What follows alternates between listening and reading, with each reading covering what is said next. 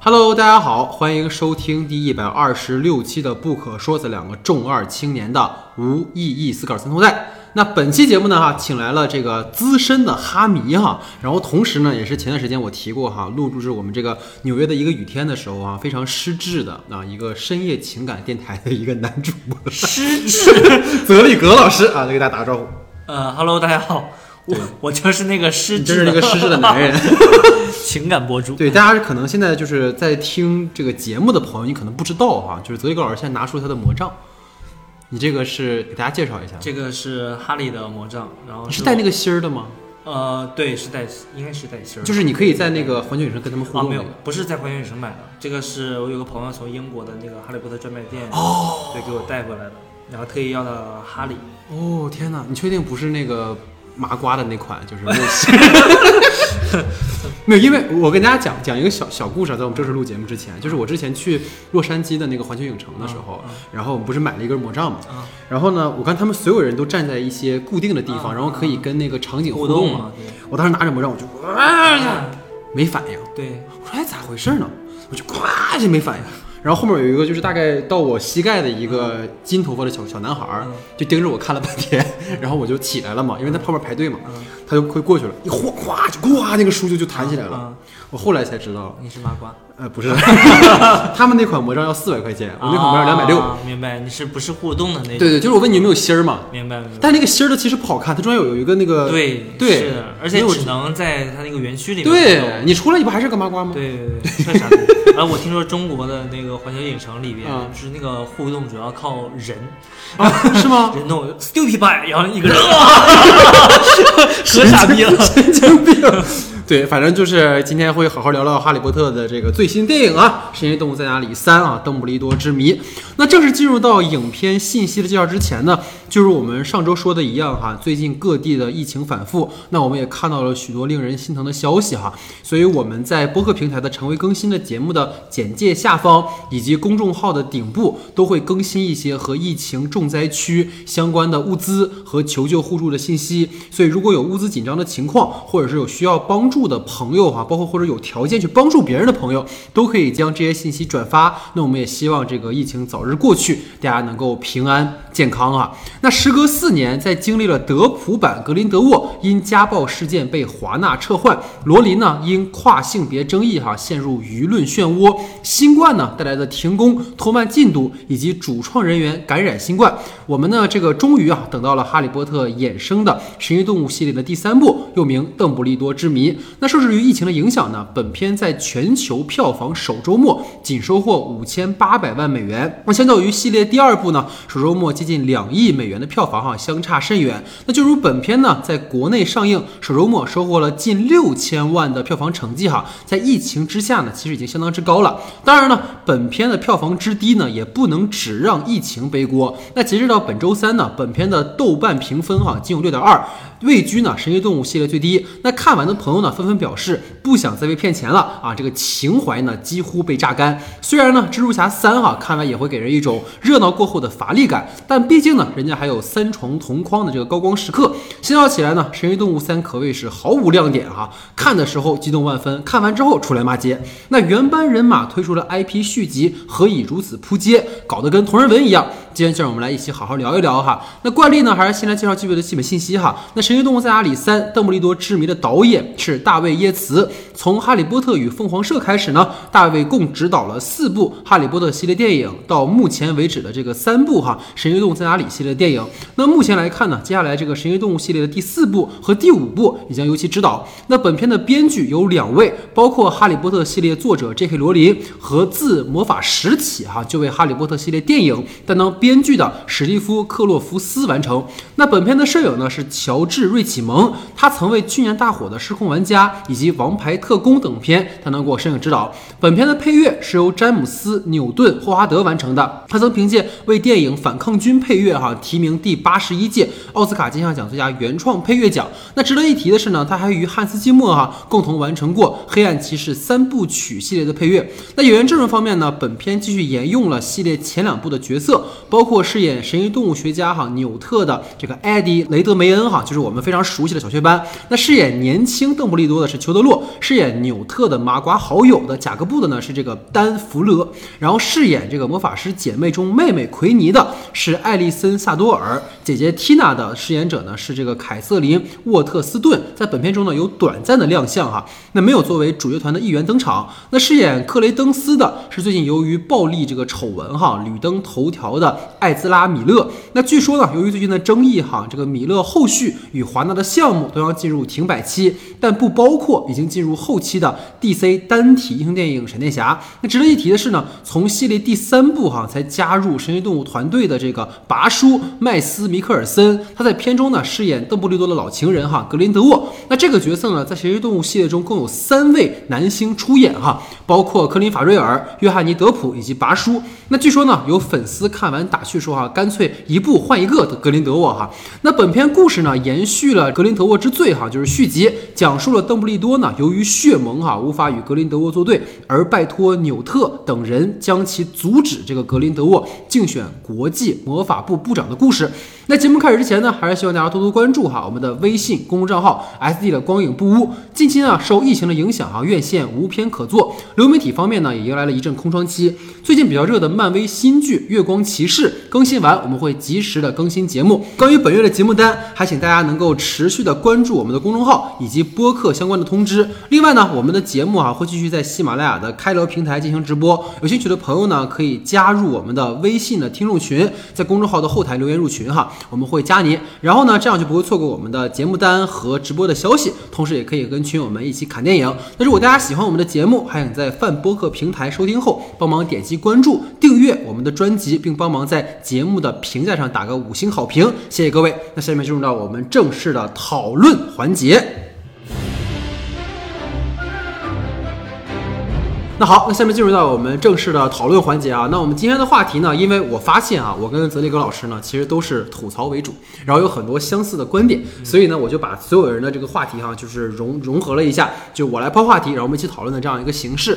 那我第一个话题是这样的啊，就是因为我看到泽立格老师呢拿着他的魔法棍，然后去看了这个十二点的首映场。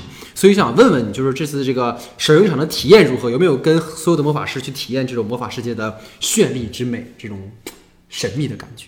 呃，首首先这个不叫魔法棍，啊，好，这个叫魔杖。我是麻瓜，呃，对，怪不得他没有反应。嗯。呃，然后我是去看了首映场嘛，然后因为我自己是也没有没有衣服的，然后我就穿了就自己搭了一个长的外套过去，何必？然后自己在那个额头上画了一个闪电。哦，对，然后我这个刚好是前一段时间朋友送我一个胸针，胸针上是老魔杖，哦。然后还有就是呃一块水晶石吧，就是这么精致，对对对，然后当时就是这么一全全副武装的去了影院，嗯。然后其实，在影院里边，像像两年之前那个魔法石重映的时候，嗯嗯。呃，然后我我基本上也是这么一套、嗯，呃去看的，然后场场中肯定是有人穿着那个衣服去的，对对对哦，也有你你就突然显得 low 了很多，也没有，你是混搭风。对对对，毕竟我 画了那个闪电嘛，他们也没有闪电，然后拿着魔杖，然后大家可能比如我们在楼下等电梯的时候，他们还借了我的就是魔杖过去看一看。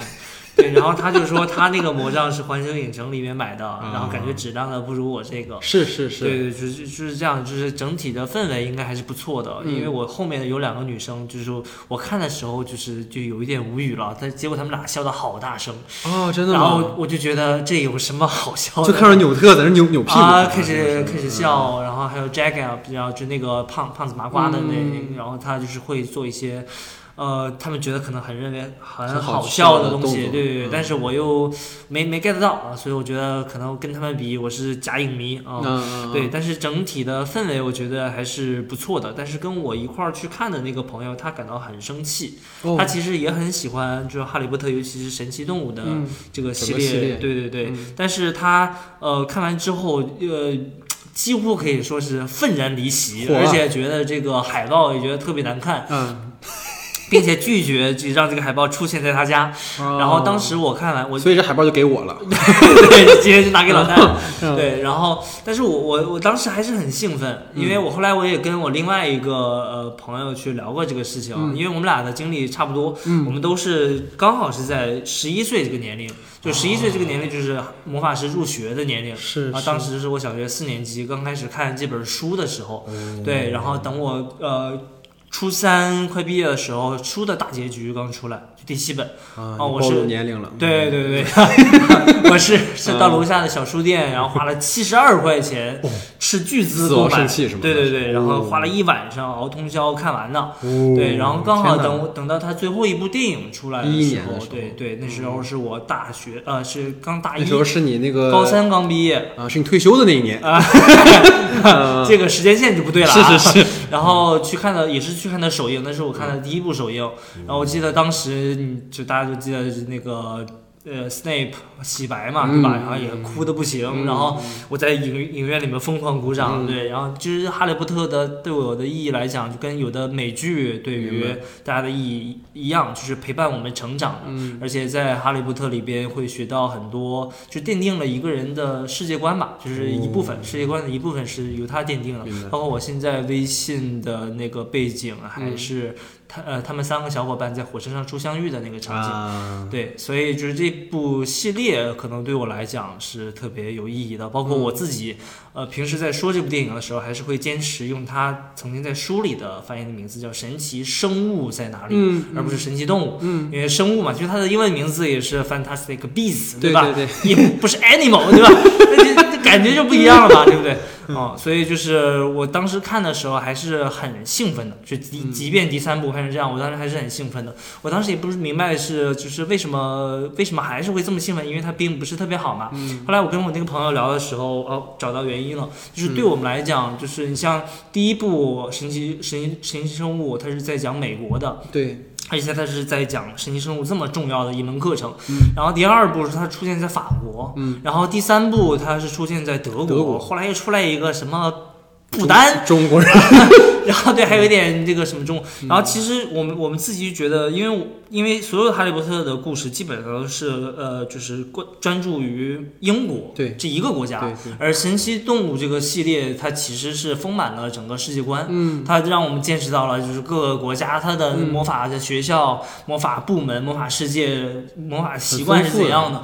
对，所以对我们来讲，这个是我们嗨的点啊、嗯我们在这个里面能找到一些乐趣，包括像邓布利多，嗯，这个其实可能也是这部电影的一个一个缺点，就是别别急别急啊等会儿等会儿再说啊，就是它是纯粉丝向的。对对对就是里面有很多东西，我们一下子能 get 到，对包括邓布利多跟格林德沃的前史。对对对，其实，但是单就一部电影来讲，它可能做的不是特别好。嗯哦，所以是我们出来之后要我要反思一下，然后我可能才会觉得哦哪里不好，这也不好，那也不好。但是在看电影的时候，还是很嗨的，还是很嗨，看到这对 CP 中年 CP，或者看到霍格沃兹听到海德薇进行曲响的时候，就还是会很开心。嗯对对对对。所以其实泽利格老师哈，就是嗯非常好的完成了一个粉丝的该有的这个状况对 状态的一个来来来喝一口，喝一口我们的黄油啤酒。啊，对，就是抛开理性去看一部电影，这样的体验对我现在来讲还是挺难的。而且很少会有这种片子。对。其实我觉得为什么要跟你分享这个点，其实因为我看的不是首映嘛，嗯。但我看的那一场就很有趣，因为我看的那一场有一个大哥，嗯。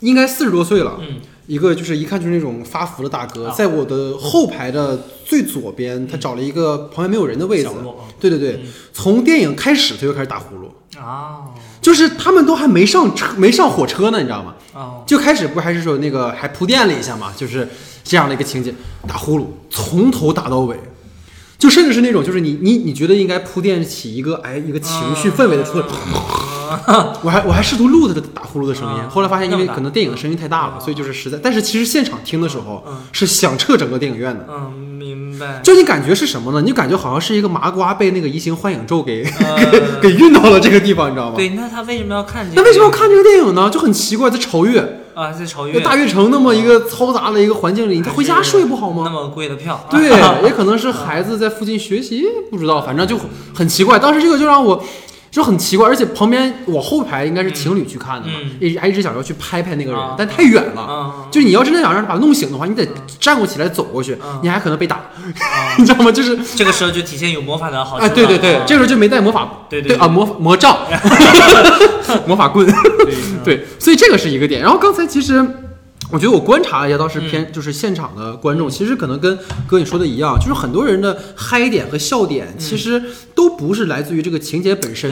今天我们会讨论这个话题，就是说他讨论的点可能像你说的，我们看到了霍格沃兹，我们看到了对角线，我们看到了食堂，我们看到了魔镜，我们看到了有求必应屋，你看到了各种各样的东西，你会觉得啊很嗨。对，但实际上这个嗨点到底来自于什么？嗯就像其实因为呃，观众就大家现在听节目可能不知道，其实我跟泽宇老师是一起一起看了蜘蛛侠三的。嗯嗯，我们虽然是网盘见，但是我们当时还是组了一个特别仪式感的一个局，对对对对但其实是是同样的感受，嗯。就是你看到那些昔日的反派们登场，你看到蜘蛛侠一起来，哇，你就哇好嗨，那你看完之后就想，哎呀，我看了什么？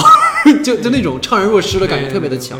对所以今天可能我们会去聊，所以就可能这个也是在整个的 IP 系列电影的一个通病吧，就是大家可能在找彩蛋，嗯，这个就是啊，你粉丝能懂这个东西，但其实这种所谓场景的堆堆砌啊、道具的推积啊，包括这个学院的一些小梗啊，跟故事本身其实没有关系，是它是脱节的。对所以今天可能我们会就这个话题跟大家好好的聊一聊哈。所以我们进入到今天的第二个话题哈，就是泽林高老师一定要压一压他，毕竟就太嗨了，毕竟是自己喜欢的东西，一说就控制不住自己了。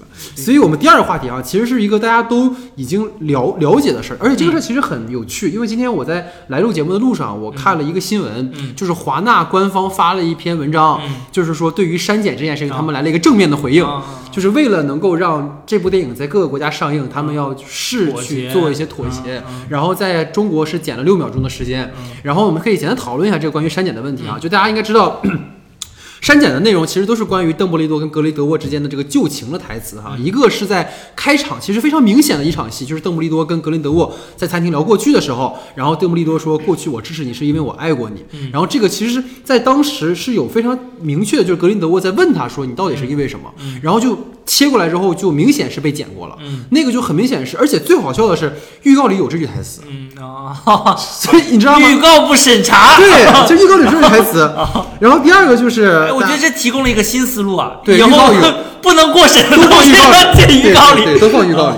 所以这是第一个问题。然后第二个就是我们说，在纽特跟邓布利多聊到关于啊、格雷克雷登斯身世的时候，然后当时就是邓布利多有提到说自己跟格林德沃在那个相爱的夏天，其实也提到他们两个人是有感情的，对，也被删掉了。然后最后一个其实就是说有几处可能在呃翻译上是爱情，但其实改成了感情啊，就把它给模糊处理了。所以对于这个删减的部分，我想很好奇泽宇老师怎么看的。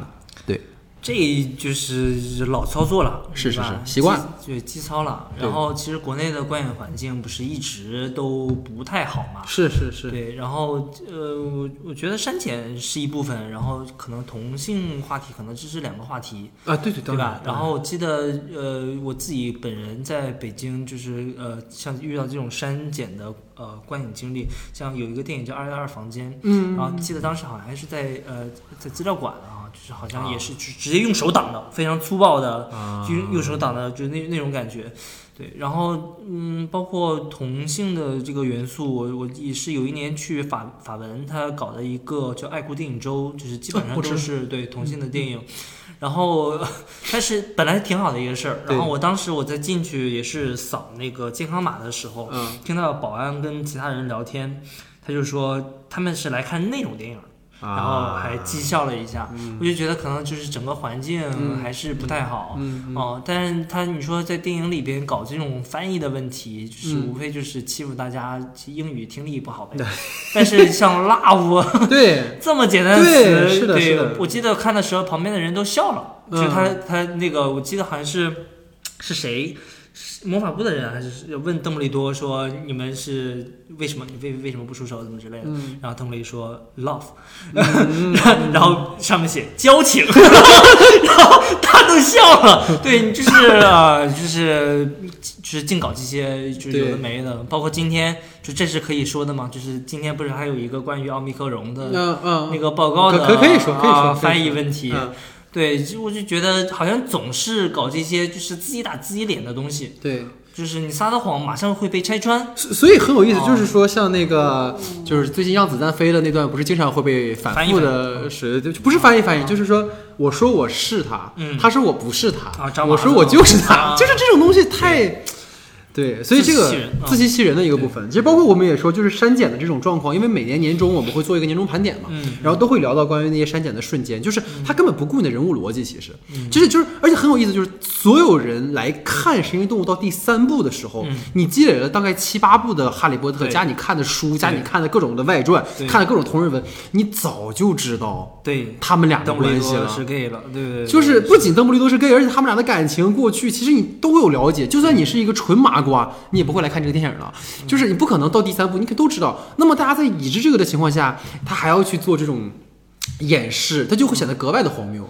嗯，这是让我觉得但但是我也有，比如说我在查资料去看影评的时候，嗯呃，其实看在比如说在豆瓣的评论区里面，也有人就是说说直男别去看了，恶心，就是也有这么说的啊、还是有这种对，还是有的，而且有一些嗯。非粉丝向的，其实他也不知道邓布利多是 gay，、因为在毕竟在《哈利波特》这个系列的呃书里边，嗯，和和比如说电影里边是没有提过的。对对对对对，然后嗯，包括出的第七册就是那种大型的，就是邓布利多年轻的历史翻出来讲的那那种那种，也没有提过他和格林多之间是爱情，是罗琳他在采访的时候爆出来的，说呃邓布利多是 gay，然后大家哇去，所以就是神奇动物简直就是邓布利多大型出柜现场。对。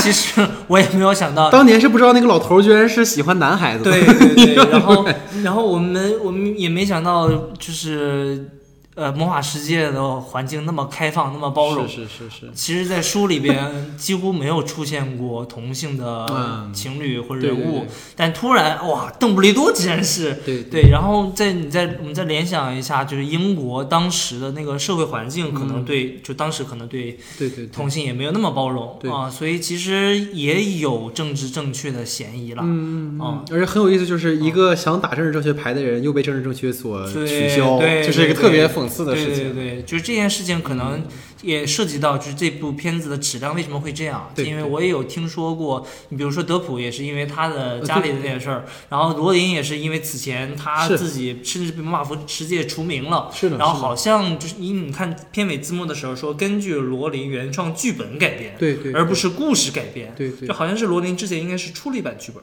哦，然后就因为这个架空之后，然后而且罗琳原本的设计故事设计应该是设计在巴巴西，哦，哦，而且是要实景去拍的，但是因为疫情没能去实景拍，然后包括故事的整体的内容，包括选角，可能这些东西都嗯。是经过华纳高层是对。修改的。华纳高层有多傻逼，我们也不是一天两天，真是，嗯，对，所以其实包括我觉得，就最后我们把这个话题收一个尾，就是当前两天，因为我看到导筒发了一篇文章，他就是说被呃删减的和被被删除的一篇文章，他其实就提到前两天。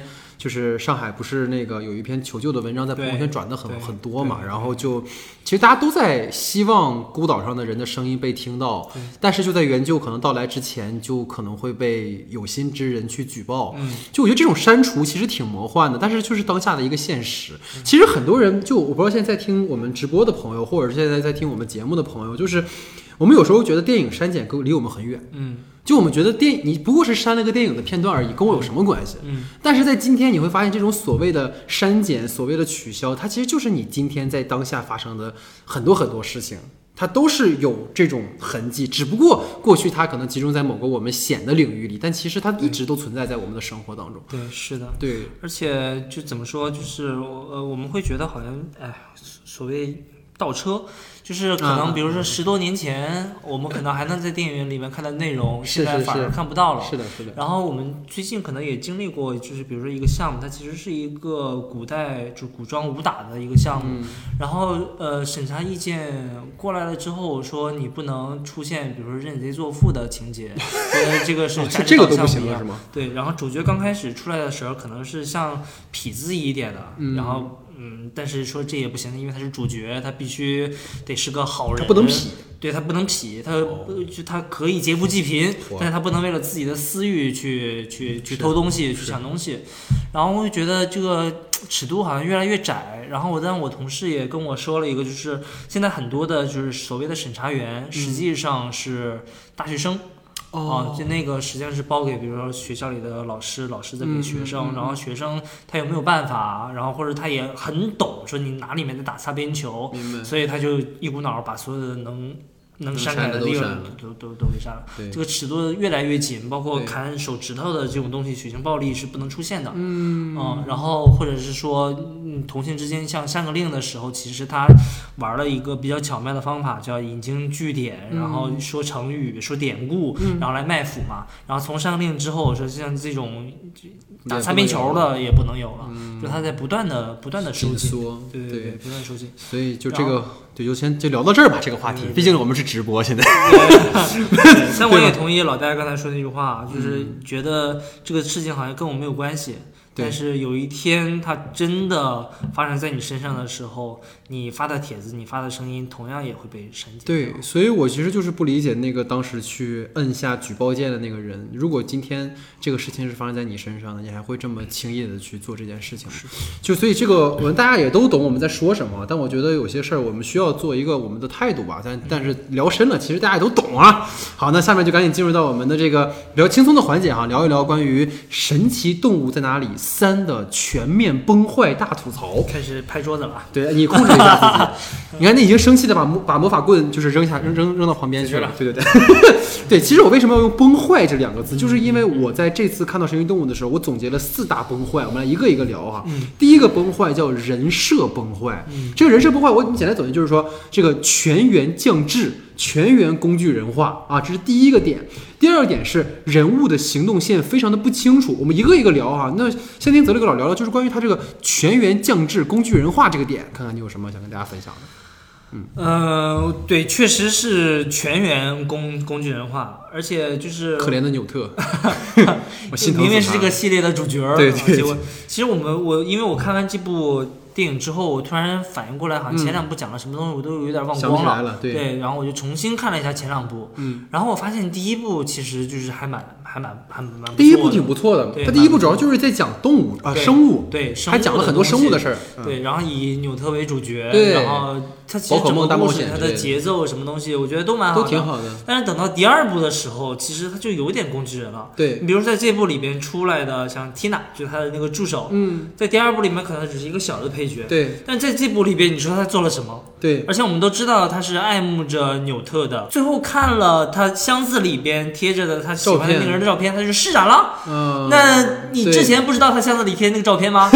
而且他就提着箱子到处去走，然后身为一个巫师，还要去一个专门做箱子的麻瓜的店里边去买箱子。你那魔杖是干什么用的呢？然后哦，对哦，直接复制就好了呀，对 对对？吧？而且你做了六个，最后好像只出来了四个。对，然后最后的那个大战里边，就是他好像就蒙了一层纱嘛，然后到处走，然后人家抓不到他了。对那就证明其他人是傻逼啊！怎么你喝个复方汤剂好不好，？我就是说，你们拿一个那个隐形斗篷也可以，也可以啊，对吧？就是就是觉得全员就是真是降智一样，而且那个箱子里都有什么？对有什么鬼飞球、面包，面包，就是能被这些东西搞死的反派，为什么能加入就格林德沃的战队？我明白你的朋友为什么不喜欢那张海报上的那个反派了，因为太、太弱智了。太弱智了，他凭什么出现在海报上面，对吧？就是海报也很 傻逼，对对对一个无关紧要的人物出现在主海报上面，就是就是配角也降智，然后主角之一这个这个对吧？Tina 也降智，而且你说那个法国人，第二部里那个法国人就是个龙套，对他出来从头到尾没有没有什么用处，没有任何戏份，对吧？然后就稀里糊涂，然后到了那个主场地他就没了。对到这里面更是，嗯对吧？说刚开始特装逼，说我已经准备好了，对对 然后去了之后就被人抽了鸡，抽了鸡，邓布利多的间谍，你去干嘛了呢？然后去去了去了之后，然后又被人说感觉像反洗脑，好像最后想要就是是是是反水了，还是被人怎么施咒了？然后突然一转身，地上啪施了一咒。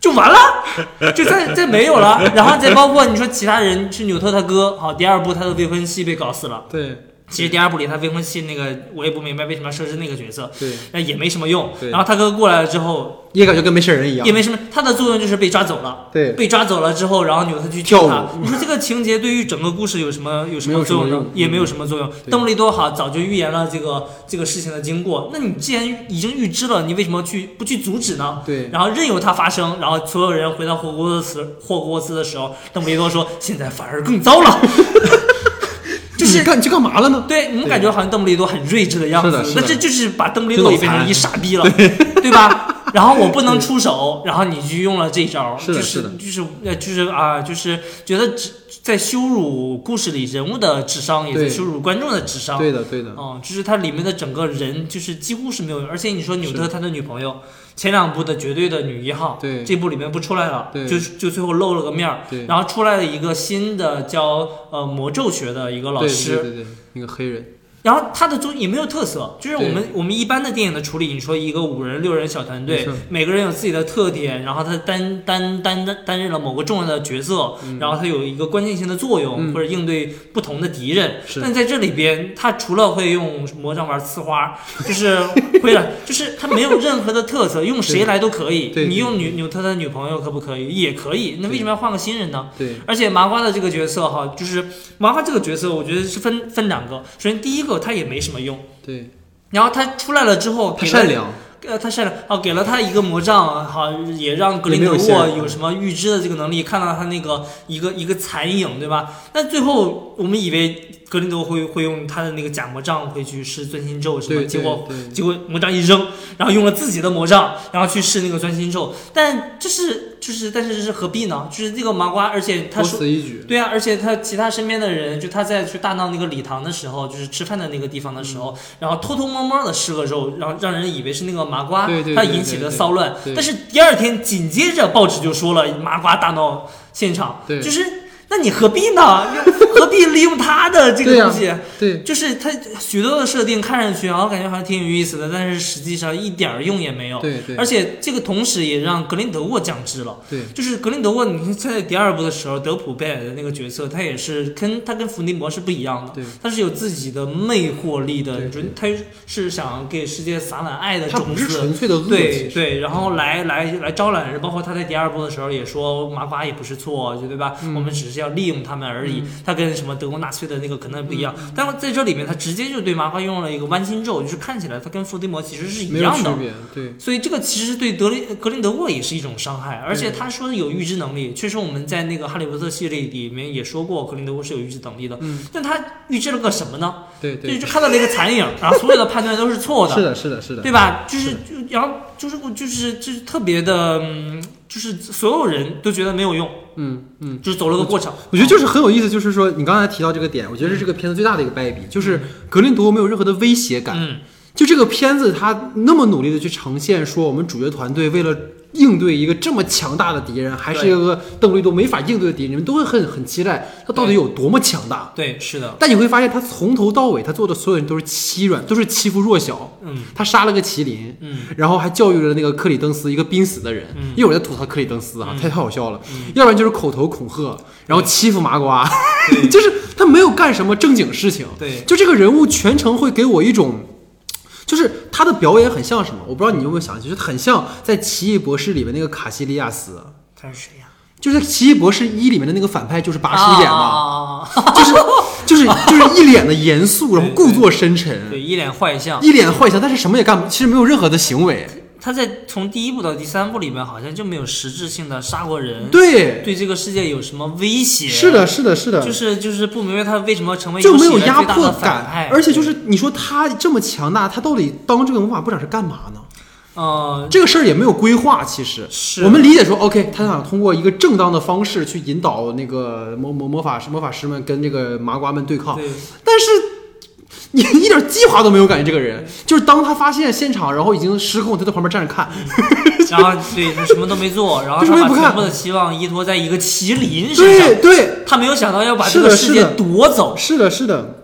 他很被动，就包括我觉得，就是有一个很重要的情节是，当他发现可能有两个麒麟的时候，嗯。他的行为就是你去帮我找，就他没有任何行为，嗯，对啊就我觉得这不不符合一个强大的反派该做的事情，他很像正义联盟里面的那个 那个反派，就是反正他就没什么用，就没有用。所以这包括我们我就没造成什么威胁。对啊，而且我很奇，在刚开始就很奇怪的，你说一个黑魔法巫师，就是一个黑巫师，你看到纽特要去抢麒麟，你只是把他弄晕了，还不是你弄晕的，是他自己摔晕的。然后你都不把他杀了，你配当黑巫师吗？就是你怪不得后来能被抓到监狱里边，然后被伏地魔搞死。是的，是的，你包括其实我觉得这个这个这个这一集里面最大的 bug，很多人都很愤怒的一个点，刚才其实你其他都提到了，嗯。但是克里登斯是我最无语的一个一个啊，是他全程就是一种病娇体附身，对。就是你感觉他内心戏特别的足，结果你发现他就是来了一出黑凤凰找爸爸，对。就是我不知道，就是我想问问，就是可能就是说到这个还有呢，啊，对你可能也是你想问，你想你先对，先我就想问这个角色他到底在之前的故事里有没有什么铺垫和交代嘛？你前两部不是也看了吗？对呀对呀你说前两部挺重要一角色吧？首先第一部是吧？然后是的隐藏的反派藏了那么久，然后后来一捋，然后跑掉了，对溜掉了。对对然后等到第二部，第二部他就没什么用，一直跟那个 就是纳吉尼，嗯就是伏地魔旁边那条蛇，对对对，然后谈恋爱。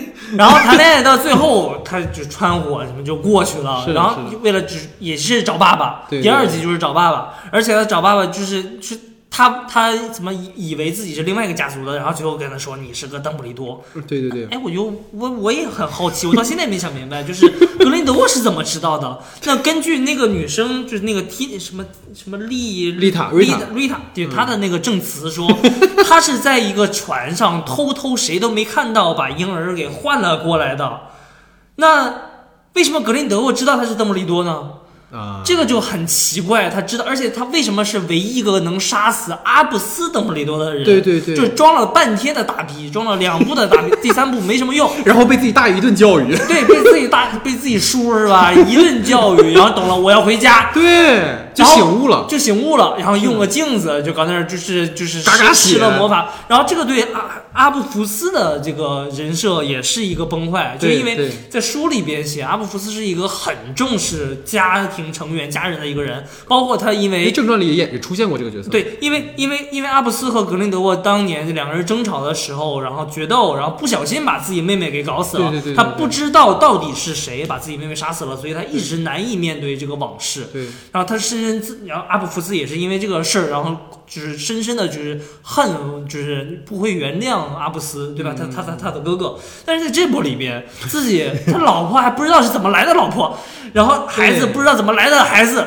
然后坐船，然后去美国还是回美国怎么着，然后孩子掉包了，然后他也一直不肯让自己的孩子回家，对，然后他好这为什么呢？你幡然醒悟了，你后悔了，你要去找你儿子，最后你也啥都没做，然后施了个咒，然后就是也没啥用，然后就把儿子给抱回家了，就是对，为什么呢？就是你知道让我感觉特别像什么吗？就是给他突然归到邓邓布利多家族的时候，就很像是那个《星战》里面，啊就是《星战》后来重启了三部曲嘛，啊大家最大的一个争议点就是雷伊到底是谁。那然后到第八部的时候，他其实给你讲的是雷伊是 nobody，、嗯。就雷伊一直以为自己可能是 Skywalker 家族啊，啊或者他可能是帕尔法廷家族，啊就是文不准，嗯。一直在想这个事儿。嗯。结果第九部就给你定义是你就是反派的孙女，我操，我们都傻了。嗯，是就跟这里面是一样，就是为什么？是，就是而且你这个就像你刚才提到一个很重要的点，就我一直以为他们俩在街巷那个打斗会很重要，对呀、结果也没有。没有啊，你说这一部里面也没有什么大场面，没有大场面，那唯一的大场面都是幻觉，对呀、对吧？所有他是，所以这个角色就让我觉得非常的奇怪，然后呃大家应该都有共识这件事情。然后就是刚才你提到，就是瑞塔的那个饰演者，她后来去演了 DCEU 里面的猫女。啊。哦，对，是不是看着眼熟哦那个女的是她是她是她。后来包括我们前两天做的节目那个 Kimi，啊她也是女主，就是这个女孩的资源挺好的，我发现啊。是，所以猫女也没啥。呃，也没什么用，反正对，反正总而言之就是，你看看这个片子里面，她的刚才你也提到，她男朋友也好，包括她的这个哥哥也好，都是可有可无的存在。对呀你刚刚提到那个点，我就特别想复议你，但他刚才就没没说上，就是他哥哥那个被抽去记忆那个点太奇怪了。嗯嗯，你抽去记忆之后，他干嘛了呢？然后，然后格雷德沃回身跟他说了一句：“你要证明你的忠诚。”然后呢，嗯 啥也没干，对呀、然后最后就就一个一一个地震咒把所有人啪一打倒，就就就结束了。就是就是你在干什么？里面有好多人的行为，我们不知道他他为什么要而且而且，嗯。你其实，在那个就是你最后帮你队友的时候，你到底有没有被洗脑？对。你的你的就是像像那个复联一里面，就是那个猎鹰，就不是猎鹰那个那个鹰眼嗯，他开始被洗脑了对。复联二、复联一、复联二，鹰眼被洗脑，鹰眼被洗脑啊！复联一他被洛基洗脑了嘛？第一部的时候，啊是是是，就是他还能有一整部是他作为复联的反派出现了。那这一部里这大哥干嘛了呢？对呀、就也什么也没干。就这里面好多角色，角色倒是很多，是的但就没什么没什么必要。是的，是然后，他的好多的行为，可能他的挣扎都是在颅内进行，对对对对对对，观众根本不知道。对后来我看，包括他们的行动也是，也是整个行动也是，对他的行为、他的选择，是的，是的，不知道不理解。对包括我后来我看重新看第第一部还是第二部的时候，就是那个呃麻瓜他的那个女朋友，嗯。然后抱着他的脑袋，他不是可以读心术嘛？啊，对对对对对对对对对，然后我都我其实我当时不知道他在干什么，然后我看字幕还是在 B 站看的、嗯 b 站的字幕写的备注，他此时看到了这个麻瓜曾经在战争当中的经历，哦。然后并认并认识到他是一个高贵的人。嗯，我 没有，因为你知道最奇怪的地方在于，就是你刚才说这个点很好，我忘了说，就是亏你这个角色吧，嗯他在第二部的结尾黑化就让我一脸懵逼。为什么？因为这个麻瓜拒绝跟你结婚，你就黑化了？嗯这个点我就不理解。其实嗯这也就算了嗯，但第三部他为什么洗白了？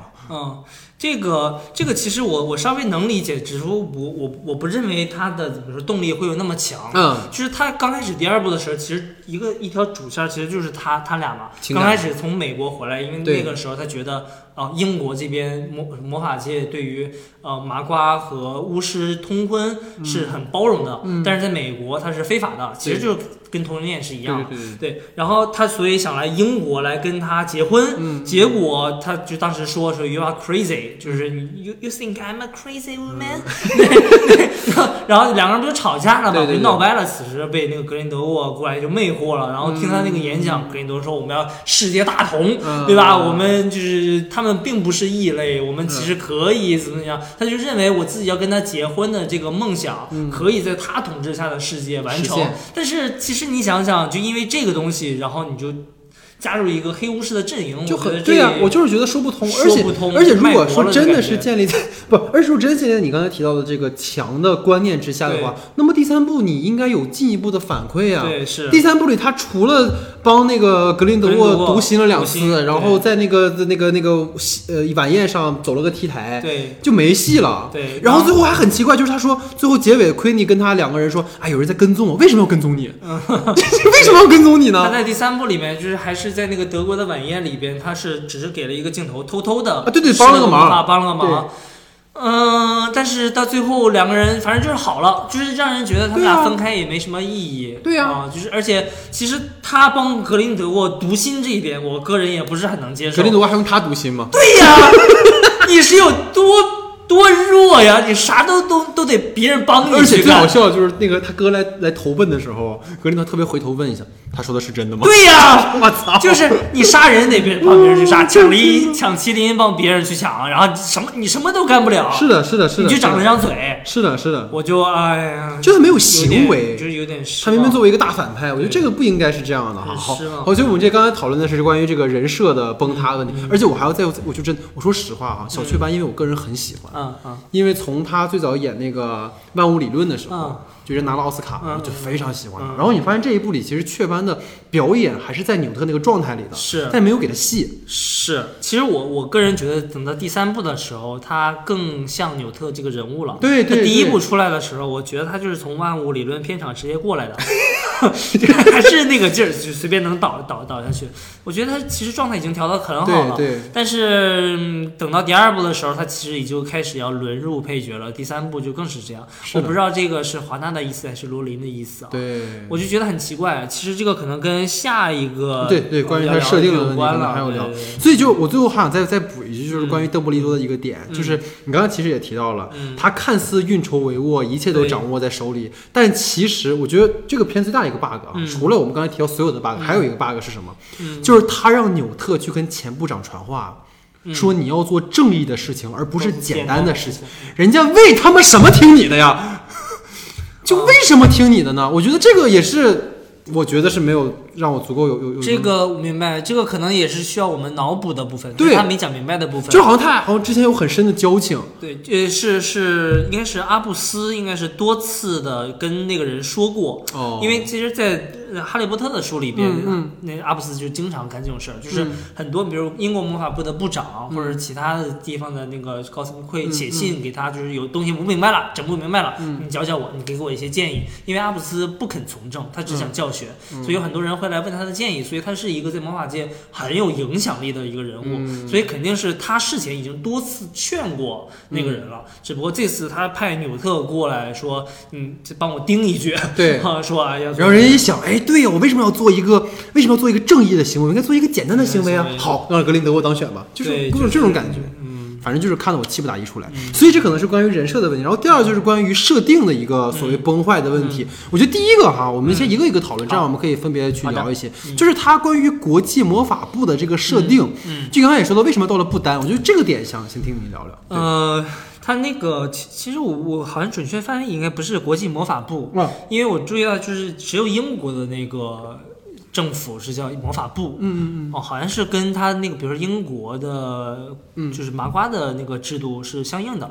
到美国的话，好像就是魔法什么国会了。哦，魔啊，法所以也有人对，也有人开玩笑，在中国可能就是巫师代表大会，就是他一直是随国情来的。然后他的那个职位可能就是相当于联合港呃联合国秘书，嗯对吧？那个东西。嗯然后他可能他我也当时我也很奇怪，为什么突然到不丹了？嗯因为他原本我以为他选的是德国的那个政府的首首脑，嗯，对对对对。后来发现哎出来一个中国人，然后又出来一个拉丁美对洲很奇怪的一个人，然后那为什么在德国？对那我们只能自己去理解，试图去解释哈。既然他已经。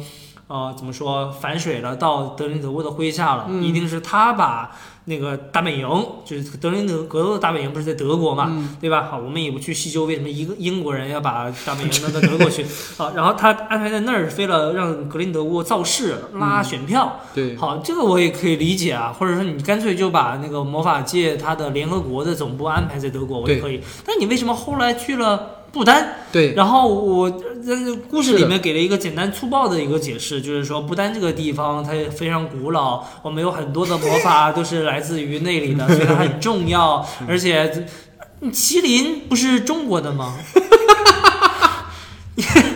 你你为什么不在中国？对呀对呀来搞呢？然后后来我就想，这个应该就是应该是华纳的意思，因为听说是想把它放在巴西嗯，啊。然后后来，因为疫而且而且各种你也可以看到后来那个景就特别假。对，我刚开始我就骂的是大卫叶茨，因为这傻逼就是。因为这个还可以，就是说到那个审美电影审美问题。对对对，因为我们看《哈利波特》的一二呃三也好，其实前几部它都是往写实了拍，就是你会相信，就是一切都是实景，对，你对会相信那个世界是真的。是的，但等到了大卫叶茨的手里边，你会发现，从火车的景，区的什么魔法效果的景色，就全都是虚的。虚幻的。他觉得很美，加了柔光怎么样？对对对但很假，就让我觉得那个世界它就是虚假的，不真实。而且到了大卫耶斯手里，开始就不念魔咒了。对，对吧？我这次、哦我这两天我还想就放呲花嘛，对包括你说那个邓那个伏地魔和哈利波特的那个联系，就是一个红刺花和绿刺花连在一块儿了。到这里边就是格林德沃 两个红刺花连在一块儿了，就是就会让这个也会让魔就是巫师的决斗降智，就是对。这个场面就没什么没什么意意思而且我反思了一下，就为什么魔咒一定要念出来？就我们看日日漫火影天马流星锤》，对火影，就为什么每次都要念出来？因为这样才有气势，才有感觉。对对对吧？所以我觉得大卫叶茨真的就是就是不太懂这个感觉，然后嗯然后嗯，好吧，然后嗯，对，所以就是我觉得你提你提这个点，我就稍微补充一下吧，嗯就是就关于刚才其实也提到，就是关于这个他们最后选部长，你说你刚才其实哥你也提到一个点哦，他们是要去德国拉选票的，嗯但是最后的最后决定权在谁身上呢？在麒麟在麒身上。麟身上，那么我想问一下，你拉选票有什么意义呢？对是，就是什么选民看到选民要来，就你知道当最后麒麟一跪的时候，各位有什么感觉吗？啊整个这个场景的所有人就跟傻子一样。啊 他们大老他们大老远来了，然后他还故意给全世界各地的人都在这看直播呢，嗯嗯有什么意义呢？这不就是内定的吗？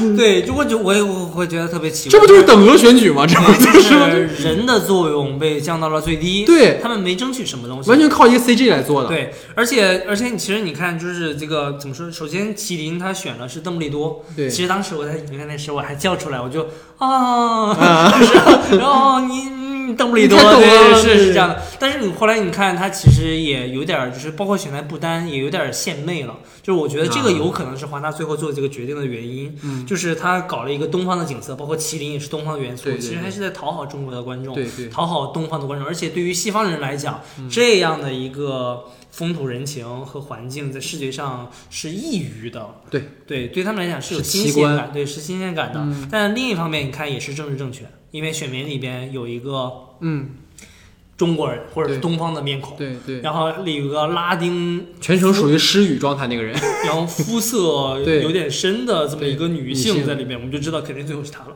对对吧？对因为现在就是政治正确嘛，对。然后，但是你看，麒麟最后选的第一个选的还是一个白人男子，啊虽然他是一个同性恋，他还让给了那个，还让你要选你另一个，另外一个疯狂暗示，对，就是这才是对的。一个一个一个有色艺的那个那个女性啊，这种，所以就是我包括我就说，整个给我感觉最后这帮选民就像什么，嗯就像是那个气氛组仪仗队一样。啊，就你说的嘛，啪啪放呲花，就是，投了半天得看麒麟的行，这个是让我觉得很扯。然后就是今天好像反复在用“扯”这个字哈，嗯就是今天也是个很轻松的一期节目。就是第二个让我觉得特别扯，就是血盟这件事情，嗯就是血盟一上来给我感觉特别重要。嗯，就给我感觉它是连接了这个，等于说昆，就是一方面是两个人爱的见证，但是在今天变成了一个诅咒，对，就好像是一个很重的事情。包括就是我们整个看到血盟，它最有一个威胁感的地方，就是他绑在德德 邓布利多胳膊上勒了一会儿，其余时间是完全就是一个，嗯。我把它称就是一个麦格芬，嗯。就是你以为他有什么，嗯。它什么都没有。嗯。就是我觉得提麦格芬都是高抬他了，就是故弄玄虚。我觉得这个点，嗯。所以也想听听，可能对于哈迷来说，血盟这个设定本身，包括他这个片子里的呈现，你是怎么看的？我觉得首先血盟本身就是有点类似于不可呃不可饶恕咒，啊？不可饶恕就是那个 Snape 对马尔福他妈使的那个，就是一旦你破除了这个魔咒之后，就是你说话不算话，嗯你就得死。嗯然后他这个迅盟是两个人，因为这个其实涉及到邓布利多和格林德沃的前史。嗯就是两个人年轻的时候，就邓布利多年轻的时候也曾幻想过，我要奴役麻瓜，嗯，然后我要称霸，让巫师界称霸世界。嗯只不过他后来他幡然醒悟了，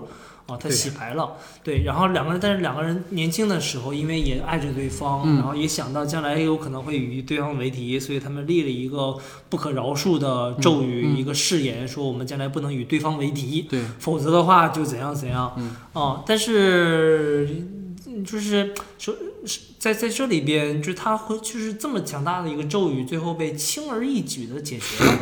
其实这个就是我觉得是可能，比如说，如果日常生活中我们就是一个魔法世界，嗯最后你发现哎这样意外的解决了，我们可能会接受。但是它在一个剧作，一个在电影里边，你会想到你浓墨重很彩不负责的任的一个对你。讲了这么一个东西，结果最后说是哦，我不是因为。我不是因为要杀他跟他打，我是为了保护别人而跟他打，就解除了。就是你知道，这其实让我有一点，我在《哈利波特七》的时候，就是说说，当然，就就哈邓布利多告诉哈利说是什么救了你是爱呀，嗯对，爱是世界上最强大的魔法，好吧？但是因为爱，所以我也勉强可以接受这种啊、这种解释啊对。啊但是在这里边，就是你就是强行用你的一套说辞来解释这套魔咒这个魔法世界运营的规则，让我觉得就是有点失望吧。其实这个同时也只是涉及到其实是哈利波特电影的一个，我觉得一个通病，就是他。我前两天我这两天还在想，就是他跟指环王不一样。嗯你看《指环王》的几部曲，包括后来的《霍比特人》，它嗯整个的背景、它的嗯美学设计，它是统一的。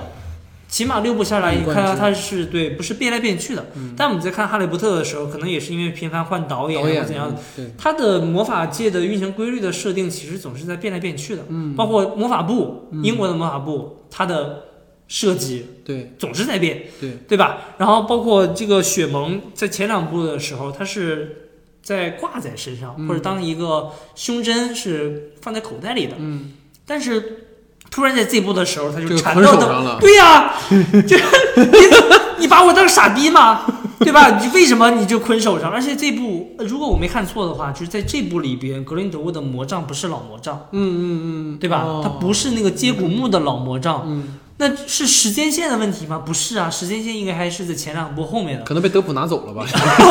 明明德普手里拿的是接骨木的，对，就是就是反反复复的，就是这种变化，而且包包括因为因为哈利波特的故事在创作的时间是在前的，对，但是它的故事的时间线是在后面的。但是我们可以看到，在神奇动物这里面有很多魔法的效效魔魔法的怎么说力量嗯或者它的作用，包括那个直播的那个东西，嗯，在哈利波特的世界里面是没有出现过的。对，就是说它的强度魔法的作用性实际上是远远优于哈利波特的世界观。对，就为什么魔法世界也在几十年间开倒车在开倒车，call back 回来了，我对，就是它的世界观是不断在改变的，就会让人有这种违和感。对，而且就是我当时有最大的感觉就是说，你这个血盟到最后一定要给我一个果，对，就比如说两个人交手之后，血盟破裂，把给布袋给炸了。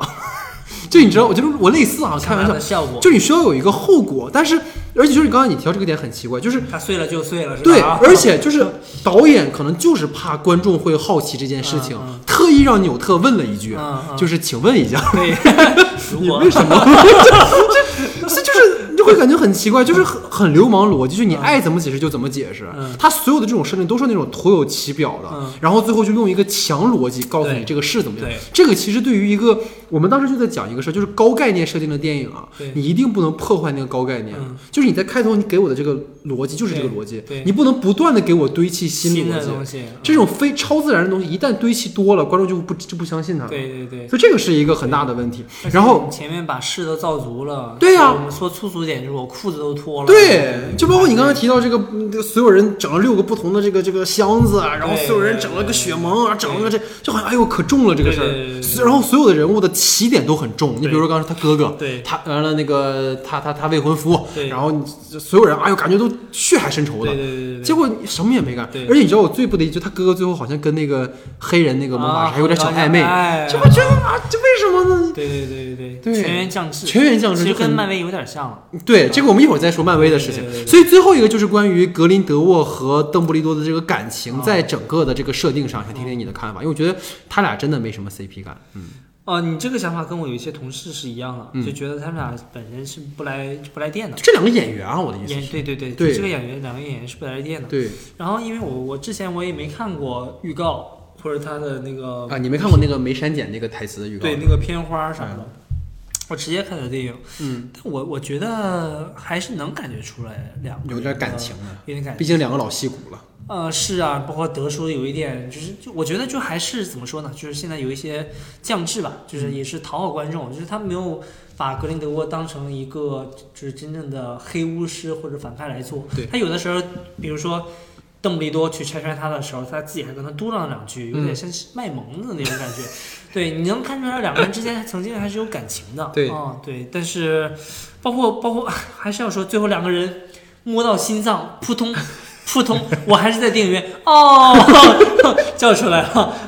对这个 CP 我还是磕到了啊啊，但是我觉得两个人的感情并没有写的不介绍清楚。够，对，就还是说它是一个粉丝向的电影。对对，我完全靠自己的脑补，我只接受了这个设就，感觉脑内的故事比他实际发生的故事精彩的多。去看的，所以我就觉得《神奇动物》这个系列和邓布利多大战德那个格林德沃，格林德沃这个系列应该是两个故事，或两个系列。你讲神奇动物，你就你就你好好讲纽特的故事。对呀、你就可着什么什么侏罗纪公园，就是原生的一个故事，你对，就讲它，然后你可能偶尔穿插着跟邓布利多有点关系，这也无所谓。嗯但是你讲格林德沃和邓布利多两个人从小到大，然后邓布利多如何刚开始是一个罪恶的角色，后来如何反思过来，然后格林德沃如何一步步攻占世界，我觉得这是一个非常好的故事。但是他把它扭在一块儿，你就会发现哪儿都不讨好。而且就是很有意思的事情，就是这部电影叫《邓布利多之谜》嘛，你到底要讲什么？对是就是你说你要是讲邓布利多弟弟弃子疑云。啊，这条线就是刚才我们提到，它是支线中的支线，哎，就它只配出现在那个提词板上。然后如果说你要讲的是邓布利多，就是我们说阿布斯邓布利多他的这个情感故事，嗯。那你他又没有把他们两个人这个情史的部分完全的揭示出来，包括血盟作为两个连接连接物，其实也感觉，你知道，哥，我当时看有什么感觉吗？嗯。这个血盟最大的意义是在未来的某一天，嗯。在环球影城里能够买到一个一样的道具，啊，就仅仅如此了。但我觉得这部电影这部也很失败，因为它并没有提供格外的周边，它甚至连那个魔法觉醒的那个游戏里边都没有提供几个可以加进去的动物角色和魔法。而且我我要讲个很好笑的事情，我当年去那个环球影城，我第一年、第一次回去环球影城是二零一七年，哦。当时正好是《神奇动物在哪里》第一部上映之后，嗯。所以我当时就特别喜欢纽特，就是因为其实哈哈，我说实话，我不知道真正的哈迷是什么感觉。嗯。哈利波特我一直都在追，是。但是太小了，嗯。所以我没有给我带来那种就是真的影响到我的那种感觉。但可能你开始学电影之后，你更在乎这个东西之后，啊你看了《神奇动物》，你反而被带到那个世界里去了。哦所以我当时看完那个第一部《神奇动物》的时候，我就去了那个当时 L A 的那个环球影城嘛，我就问他嗯有没有纽特的魔杖，啊啊！然后他跟我说什么吗嗯？Who's Newt？就那个卖魔杖的人，啊你知道吗他还？不知道呢。他不知道谁是纽特，所以就让我特别出戏。哦，但是当时还没上是吗？上了，已经上，刚上我是还一七年去的美国啊，他是那电影是一六年上的还不知道纽特是谁。对，我就是觉得，嗯哦，所以说明这个系列即使在洛杉矶的那个环境里，哦好像也没有真的就真的以周边去把它打造，就当时就觉得很奇怪。有可能，也可能只是不，那他也太不敬业了。他对毕竟是卖魔杖。对，我说你毕竟是卖魔杖的，这个我觉得纽特对我的感情主要是在于什么呢？就是因为我从小我说看哈利波特，但我一直以为自己是嗯 Gryffindor 嗯嗯嗯啊，但是后来我不断的做测试，发现我是 Hufflepuff。啊，我是赫奇帕奇，哦我刚开始还不太能接受这个，说我不是格兰芬多，哦我不是勇敢的、正义的。但是后来我慢慢了解赫弗帕就是赫奇帕奇这个学院的时候，发现他也正直，他忠诚，嗯。然后他他肯干，他执着，因为他的那个獾獾这个生物是，假如说你冒犯我一下，我追你几十里地，我都要咬你一口，是 啊是特别执着，而且它也是一种猛兽嘛，它可以跟老、啊跟狮子决斗。了解。对，然后我就越来越发现，哦，原来欢很好。然后纽特是我们学院为数不多的刚才格莱芬多，名人之一啊。对，这是这是我觉得这是慢慢接受自己的过程。嗯嗯，就以前我希望自己是格兰芬多一样的人，后来发现哦，其实我是赫奇帕奇，我也更像赫奇帕奇。嗯然后我就慢慢接受，好，我是一个看上去普普通通、平凡无奇的赫奇帕奇，但是我也值得尊重。包括是是纽特身上也有很多闪光点。是是是对这个嗯，是样所以这个其实就是我们刚才讨论，就是关于这个话题，其实进入到我们说关于主线崩坏的这个部分。其实我们刚才已经聊了很多了，比如说格林德沃是不是形成威胁了呀？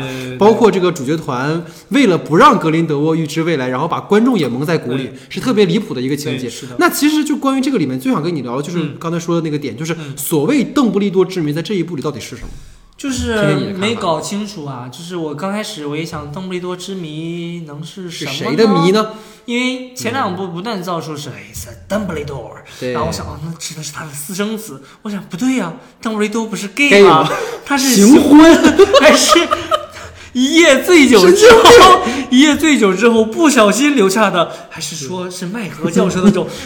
哎，大家可能现在不知道在听节目，就是现在刚才德宇老师已经左右开始有分 分裂人格了，你知道吗？就我在演戏，你被月光骑士附体了吗？你是？对，然后我就啊，这谜是什么呢？还是说他跟邓布利多年轻不可告人的秘密？哦后来不对呀，那不是在那个在魔法世界里边，就是在第七部的时候被那个记者已经写出来了，举世皆知。时间线好像是在在这之前前的对吧？好像是可以说，但是也不对呀，也没有说呀。然后难道邓布利多是 gay 的这个消息要被发出来了？结果邓布利多可能在。第二场戏就说出来了，I love him，对 就是我说，哎呀，你这真行，这人能处，就是一点儿也不避讳。从一从一至始，自从一而终。对道吗呀、然后包括那个人是谁的孩子，立马又说就是阿布福斯的孩子，就嗯，而且你是什么呢？而且有个点是，好像邓布利多早就知道这件事情了，啊，知道什么？就是知道他他他是就是不是知道那个那个谁是他是他儿子。啊，是啊，早对呀。但是你啊你早干嘛去了呢？嗯对呀、嗯就是你说这个谜到底，而且我觉得啊、那个谜可能想设定在那个。就是他那个雾气那个字是谁写的？嗯因为从他们那个主主角团第一次到那个谁家的时候，嗯不就是那个纽特去找他，嗯去找找阿布斯的时候，不就有那个镜头给到他弟弟吗？在那擦那个镜子，他其实就在铺这个事儿。嗯但最后这个事儿，我们谁不知道找找爸爸的是谁啊？对呀、我就好奇，后来我找到一个解释，啊第二部的标题，嗯，第二部的标题是格林德沃之罪，他为了对仗，邓布利多之谜，也是一个玩梗的人。我也不知道到底是他迷在哪里。所以，所以我觉得就是主线上一个很大的问题，就是除了刚才我们提到这个谜到底是什么之外，嗯就是我感觉这个片子一个在情节设定上的一个崩坏，其实来源于他选择了一个在剧情片意义上很少出现的一个试点，就是一个客观试点。就是绝对客观的对，嗯什么叫客观视点？就是如果我们说全知的话，观众比角色知道的多；然后主观视角的话，观众和角色知道的一样多。客观视角是观众知道的比角色少。就这种写法其实很冒险，因为观众完全缺乏对于人物动机的共情。你说，如果你是一个粉丝，你是个哈迷，你啊你自己脑补；但对于一个像我这样的半麻瓜半粉丝的人，就是你会觉得很多事儿你是没法去去带入其中的。你包括就是像格林德沃的《预知未来》，除了我们在他那个水面上看到关于未来的画面以外，其实你看不到任何关于未来的镜头。而且，就是我觉得大家如果对比一下的话，其实有一个什么，就是前两天上映的《沙丘》，嗯沙丘里面那个吸吸那个嗯。吸香料吸多的那个那个提提莫西，他也会有预知未来，但那个是很清晰的。虽然那个未来可能也是存在这种暧昧性哈，但是它是很明确的。这里面你感觉所有的那个未来都是那种让你看到一点儿，你又看不全，就会让我觉得他这个视点上的这种讲述方式，其实是让观众会很模糊的一个事情。这其实你刚才说的就是那个其实讲故事的方法，就是观众和剧情里的对对对人信息量的这样信息差。但是我其实也不觉得说在这部里边他是刻意的在做，就是观众知道的信息量是比他少要少的。嗯我是觉得他单纯的就是没讲明白。其实有的时候你会发现 里边。里边的人也不知道自己在干什么。对吧？就是观众也不是在看，因为有的时候你会觉得邓布利多好像知道一切，或者格林多知道一切，但是其实他也不知道。对，尤其是刚才你就是哥，你提到邓布利多在中段他们回合沃兹说情况越来越糟的时候，对对对对我觉得那你说明你也不知道。对你这一切都在干嘛，所以我就觉得这就是它不像是一个，你说它是个先锋的剧作，它就是抬举它了 我，求求你了，就是说它就是写到哪儿就算哪儿？算哪儿，就是它没有一个就是传统戏剧性的那种技巧性在这里。是的，是的。但是我也不觉得啊，它可以跟沙丘的那个比，因为 沙丘的那个 对不起其实是非常好的，没错，没错。因为他刚开始把它推成了一个就是预言之子的这一个设定层面，对吧？然后，但是你看他不断的看到那个片段，嗯但是就是当到了那个场景的时候，观众会发现，哦，这个片段原来是真实的，没错。原来，但是他梦到另外一个片段是假的，嗯。就是随着他的选择的改变，他的未来在不断的改变他在接受自己的命运或者是反抗自己的命运，就是他其实是一个就是非常巧妙的运用了预言的这个东西。但是这里面格林德沃他也没有看到未来，嗯，然后他看到未来也是假的，也是迷惑的，或者到那个场景是没有什么用的，就是整个对于整个剧作对于人物来讲都是虚无的，都是没用的。对。对，所以我觉得这是只是单纯的就是他没有利用好这一点。嗯，然后我前两前两天其实我就我这两天我还在想，就是哈利波特系列，哈利也是预言之子，嗯，就是曾经他的那个特特劳尼教授就是摸着水晶球，然后就做了预言说，对在几曾经父母逃几次三次逃脱过伏地魔控制的那个什么，将生出来一个孩子，他将来会怎么怎么样，然后后来。在第第几部的时候证实了，是当时是有两个人选的，嗯。一个是哈利，一个是纳维隆巴顿，然后只不过是伏地魔他选择了哈利，嗯。就是哈利他并不是天选之子，他只是非常普，包括他的成长经历，我们可以看到是非常普通的男孩的成长经历，所以在后来罗琳就把他是反类型处理了，就是你是预言之子吗？好，告诉你是一个普通人，对。对吧？你也可能是 nobody，你可能是纳维隆巴顿，嗯，对吧？纳维隆隆巴顿也可能成为天选之天选之子，就是我们的命运发生在一个巧合、一个偶然，我觉得这是非常精彩的。没错。但是在这里边，就就发现就是嗯，你在讲什么呢？对对所以就是我发现所有的朋友看完之后出来的感觉都是他不清楚这故事它的核心到底是什么而且你的人物太杂了之后，每个人的动机都非常的不清晰，导致他最后的这个问题。所以这个就是以上可能是我们对于这个片子它的一些，大家会发现今天这个节目大家聊得很激动哈，嗯就是可能很久没有这么放松的做节目了，因为基本大部分时间是在吐槽，但是这个吐槽也是建立在它的情节的这个设定之上，有很多值得我们去聊的。所以可能我们聊了这么多内容之后哈，可能想聊一个就是关于所谓 IP 价值的一个延续的问题。嗯，因为我们知道从蜘蛛侠三到神奇动物三，其实都是那种偶有佳句而无佳章的感觉，感觉他在消费情怀的同时，他的故事本身其实是很空洞乏味的，而此也愈发的倾向于马丁斯科塞斯所说的这种游乐园。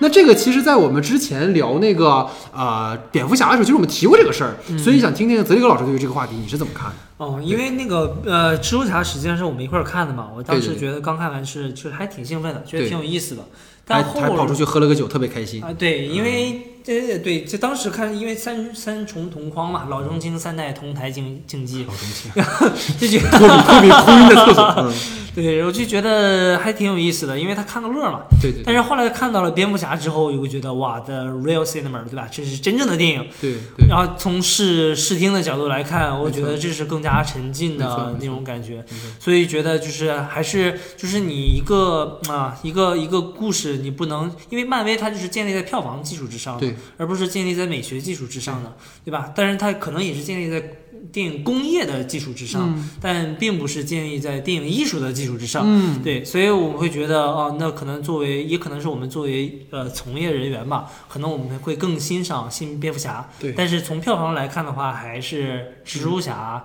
会更受市场欢迎一点，对吧？嗯，所以在在在在神奇动物这里边，我我我也谈不上就是 IP 如何延续吧。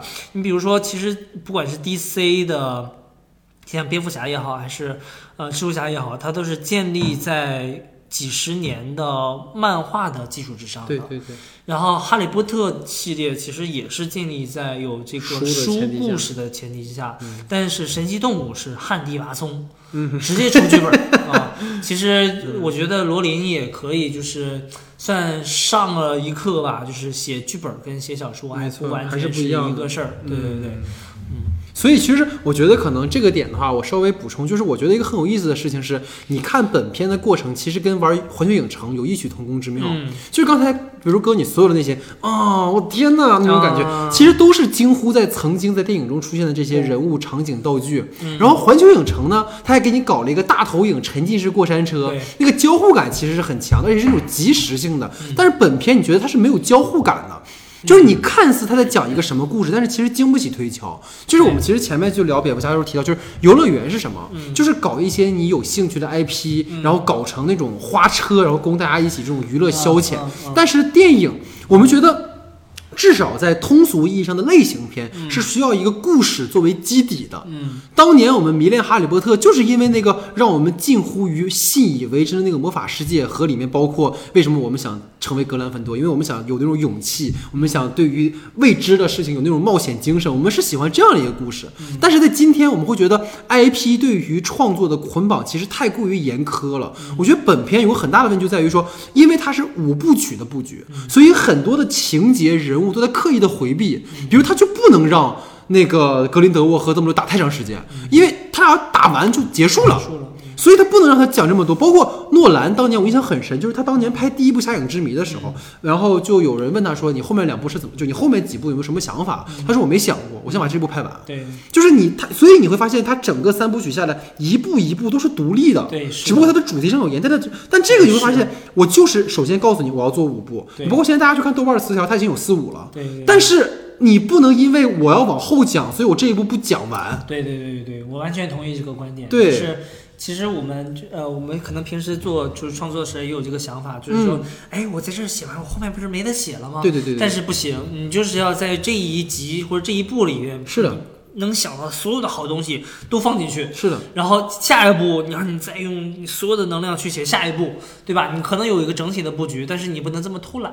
对对，然后但是但我觉得，但我觉得我可能嗯没有那么赞同，没有那么赞同啊，马丁斯科塞斯说的啊，游乐园的这件事，游乐园，它确实是游乐园电影，但游乐园电影也有自己也未存在尝不可的意义。嗯，然后我其实以前在漫威他这个讲故事的套路还没有这么烂讲烂的时候，我其实还蛮认可漫威或者是迪士尼的这个做法的，嗯因为它每一部其实讲的都是一个简单的故事，对，但是他把一个简单的故事讲的很好看，讲的很好看，嗯对吧？很有意思，而且总有人。包括他的动画片，尤其他的动画片，总有小孩子，总有年轻人嗯，会看这部片子，嗯并且从中获得某些教育或者是意义在这里边。对，所以它是有意义的。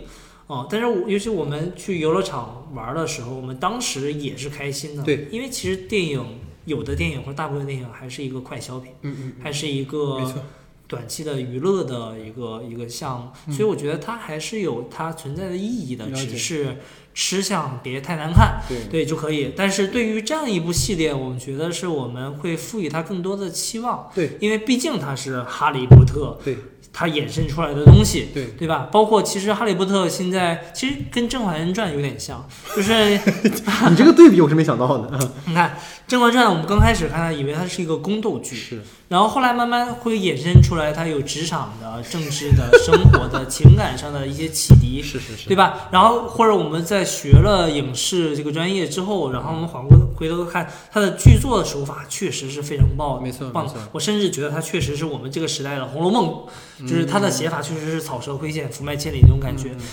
而且你像《哈利波特》，我就衍生回来了，《哈利波特》我们同样也能从里边或者解构出、解析出政治隐喻出来，没错没错，然后人生的道理出来，对对吧？其实我们觉得它不仅仅是一个简单的儿童文学，它其实蕴含的东西很丰富。当然，当然所以当他看到降至简单，就是变成爆米花电影到这种程度的时候，是的是的我们肯定会失望。是的是的你是的你曾经的那些深邃的东西哪里去了？嗯，对吧？你不至于如此吧？就像我们如今天如果看马丁斯科塞斯、看张艺谋这些大导演的作品的时候，可能自然而然的就会带有苛责的、啊，就是所以张艺谋拍长城，所有人就就那种感觉，对，对 但其实那就是一个商业流水线的，东西。是的。OK，好，那这就是我们的主体话题讨论部分哈。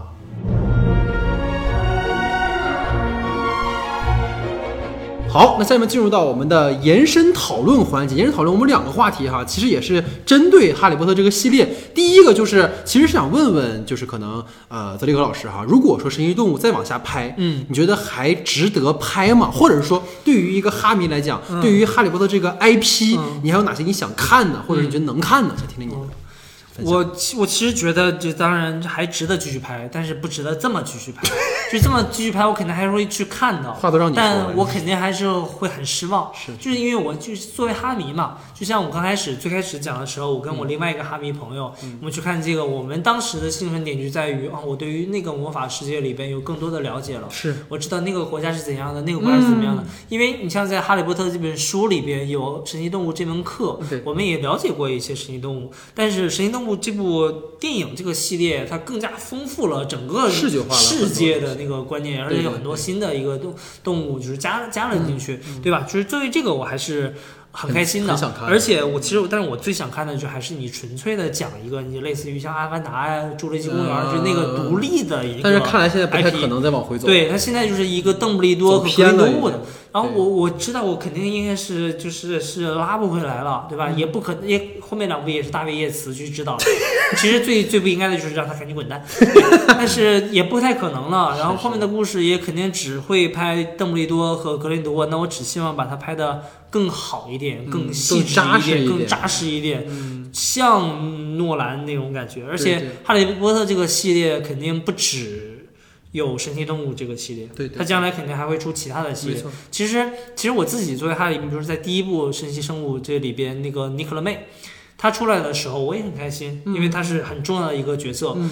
呃，但是他同样也是只是作为一个配角对。呃出来的。麦克教授出来，我也很开心。对对对，对，但是如果能看到更多的跟哈利波特系列有关的这些，呃，比如说比较受欢迎的、比较好的这些角色，看他们的衍生剧，嗯对，或者是衍生的电影、衍生的系列，我也会很开心。而且据说哈利波特不是要拍美版的剧了嘛？哦，嗯其实就跟星战它开始出那个欧比旺外传一样，其实多出这样的，其实大家是喜欢看的。对，其实我说实话，我我最想期待的，也希望各位有可以关注，就是那个《哈利波特》那个游戏，嗯，不是那个手游，啊是有一个游戏叫《霍格沃兹遗产》，啊是一个 PC 端和我们那个掌机端的一个游戏。嗯嗯就它其实是讲十九世纪在纽特他们在之前的霍格沃兹的一个冒险故事，哦然后它是那种三 D 的，然后沉浸感看起来还蛮不错的。嗯我觉得这个还是大家可以到时候关注，今年一个年内会发售。然后第二个其实。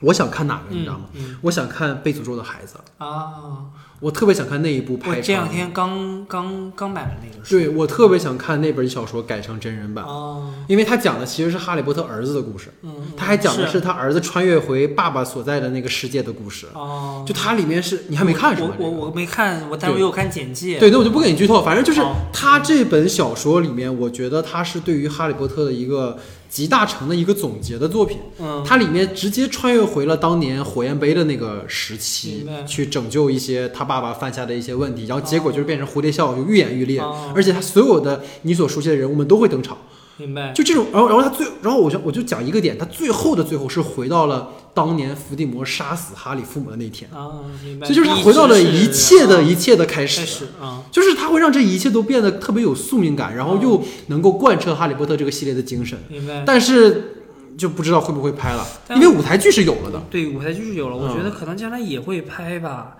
但但但就我我我个人来讲，我可能会比较，包括我到现在没看这本书，嗯就是因为我害怕看它，啊。我会怕他把我已知的、已经接受的东西给毁啊，掉。不会不会不会，对，然后我会我会担心嘛，明白然后。然后包括因为我之前看《火影忍者》，嗯火影忍者后来又有个《博人传》，对对对，现在 火影忍者这不比博然？就是就是你会发现你自己认知的所有的一切，几乎好像被毁颠覆了掉了，被颠覆了，而且更加无趣了。佐助严就是对。严严厉监制。然后那些东西都是我不熟知的了，包括《数码宝贝》第一部我看了，但是等到二三四哇出来那些什么鬼的那个数码宝贝我都不知道了，对。就是所有的东西就像我老了一样啊，嗯那个世界离我远去了一样，对，就是那种感觉会让我有点抗拒。理解。所以对我来讲，我可能会比较，你说伏地魔当年称霸和好巫师跟他对抗的那一段拿出来，哇，那个美剧应该也能挺精彩对的。对的，然后或者说是那个呃，Gryffindor 和 Puff 和 Slytherin 和 Ravenclaw、嗯四大巫师、当年怎么见效的，就是当年上古时期有点像《权力的游戏》，对对，对就那个时候也很好看。对吧？也会很好看，嗯或者是其他的写书的教授，然后他们的故事故事，或者麦格教授，嗯他的故事不值得一部单独电影吗？对对对吧？所以我觉得我对这些是比较感兴趣。所以就是比起去把曾经的那些看似最受欢迎的东西去反复炒，不如嗯去另辟蹊径的对把一些新的人物，或者是过去我们喜欢但没有在主线故事里展开的角色对，去进一步的展开。对，我觉得这是特别有意思的。没错然后我最近在看马伯庸的书，啊，然后我发现马伯庸就是这一点，就他特别取巧，然后嗯特别聪明。嗯你想，你想，比如说我们要出的一个叫《风风起陇西》的一个剧，哎，打广告了。没事没事。一个风起陇西的一个剧，然后他就是说街亭案，嗯就是诸葛亮挥泪斩马谡，嗯。幕后的真相是什么？其实是另有真相，是间谍谍报出了问题。哦，那究竟这个谍报是怎么出问题？他讲的是像三国配角演绎似的从一个小的切口去进入一个著名的历史事嗯事。件，这很好啊对，我就觉得这个角度是比较有意思的。对对。嗯，好，那我们就大概是，如果再看会看到什么？那最后一个就是因为我们每期节目都会有个推荐环节，嗯。就是如果让你推荐钟爱的《哈利波特》系列的电影，只能选一部，你会选什么？哈利波特一，啊，大家都是这样。哈利波特一我，发现，对，其实有很多人，我也觉得第三部也很好啊，嗯确实很好。但对一对我来讲，是我这个情怀实在对，是我走进那个世界的开端。嗯，对，而且我觉得从剧作或者从世界角度来看，演员的表演，我觉得第一部都是最好的。对，因为第一部首先那个其实没演吧，倒是对，小朋友们。对对，第一部首先那个导演也很好，第二部的导演是小鬼当家的导演，对对对，然后第一部，而且还有我最爱的邓布利多的那个演员，他当时还没有去世，第三部就变成了那个疯老头。对，所以我觉得第一部哪方面都做得很好，而是在剧作方面，第一部和第二部，因为它书本身就很薄，嗯所以它改编的难度没那么大。嗯然后第三部也还好啊、嗯对吧？但是卡隆其实，呃，有些。就是有些地方好像就是太风格化了，嗯但是它反而破坏了前两部建起来的他就跟所有的系列其实对那个世界观是独立的。嗯然后第四部的话，我可能会觉得，就那个那个导演也挺厉害的，嗯拍中间人的嘛，对吧？而且他有一种冷幽默的那种感觉，但因为第四部开始书突然变得特别厚，对所以从剧作上他会浪费很多东西，我会觉得，所以对我来讲，可能第一部是我最会推荐。其实因为我觉得你让我就是你刚刚提到一个点，就是两年前当时是国内影院复工，所以他就复映了一批电影嘛。对对对，当时我印象很深是，当时我在上海，嗯上海跟我朋友们去看的，就是当时进电影院看那个感觉，就你觉得瞬间被拉回了那个童年的那个。嗯，就因为我看第一部的时候，我是在家里看的那个 VCD，我是看我盗版 VCD，我也是是不是？就是看的 VCD 就是你你当年那个画面还有点稍微有点不清楚啊，有点那种感觉，但你就真的还不是 VCD，是 DVD 啊，对，反正就是啊 VCD，啊，你就被抓到那个世界里面去，而且他真的非常好的给你写了一个男孩的成长，对。他是真的照一个青春片写的，只不过一个青春片当中夹杂了所谓奇幻的元素然后你能够跟这个男孩感受到那种他被他的这个寄养家庭排挤，然后他在魔法世界里找到了一个共鸣，但他又携带着像鸣人之类的那种人物的那种原那种对，所谓所谓一个怎么讲呢？叫什么？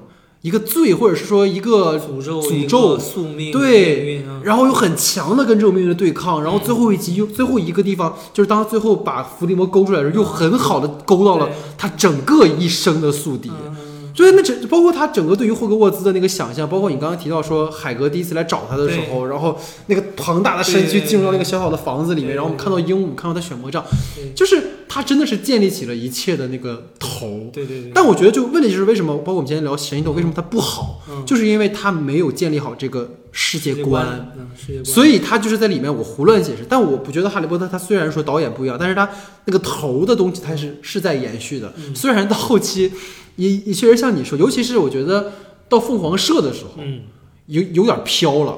我印象里就是大卫耶斯导的第对一部嘛，我印象里凤凰社，我觉得因为当年我不什么也不懂那个时候，但你就觉得不好看。嗯，是就你除了看到好几个哈利就是一起在天上飞，你觉得挺 happy 的以外，其实不好看。我觉得包括演员的表演，其实我跟我一块儿去看这次首映的那个人，嗯嗯嗯他觉得大卫叶茨的能力其实还不错，嗯哦、他觉得导演力还是在的，因为大卫叶茨以前是拍电视剧的，嗯但也不是说拍电视剧就一定不行，但他跟电影是两个个原体系，对吧？？啊，当然他在豆瓣里面的简介里面说，曾经斯皮尔伯格说他一定要进，对对对对对我就是啊，哇，就这种感觉。我觉得就是他在导戏的时候会抓住很多细微末节、不足无足轻重的东西去大书特书，然后会有一些特别奇怪的。点，比如说人物变魔法特别做作，对对是煞有介事的去做，对，然后每就是他的人物的走位，就是那个调度嘛，就是嗯也是奇奇怪，怪，就是有点像剧的那个走度，或者嗯舞台剧的走度，嗯它不是电影化的。明白。哦，我会觉得就是是很失败的，包括小天狼星倒下在那个帷幕，嗯。其实我真的我看书的时候，我从来也没有想过那个帷幕是那么一个帷幕，嗯。我以为它是真实存在的，嗯，结果它就变成了一个很虚的，很虚。的一个东西，就感觉像这部电影一样，就是很虚，对，哦，就是很虚。所以其实说说到底，就是可能在《哈利波特》这个系列是为数不多的在呃导演频繁更换，因为漫威虽然也导演很多，但是他在系列当中还是会坚持沿用导演，包括就是。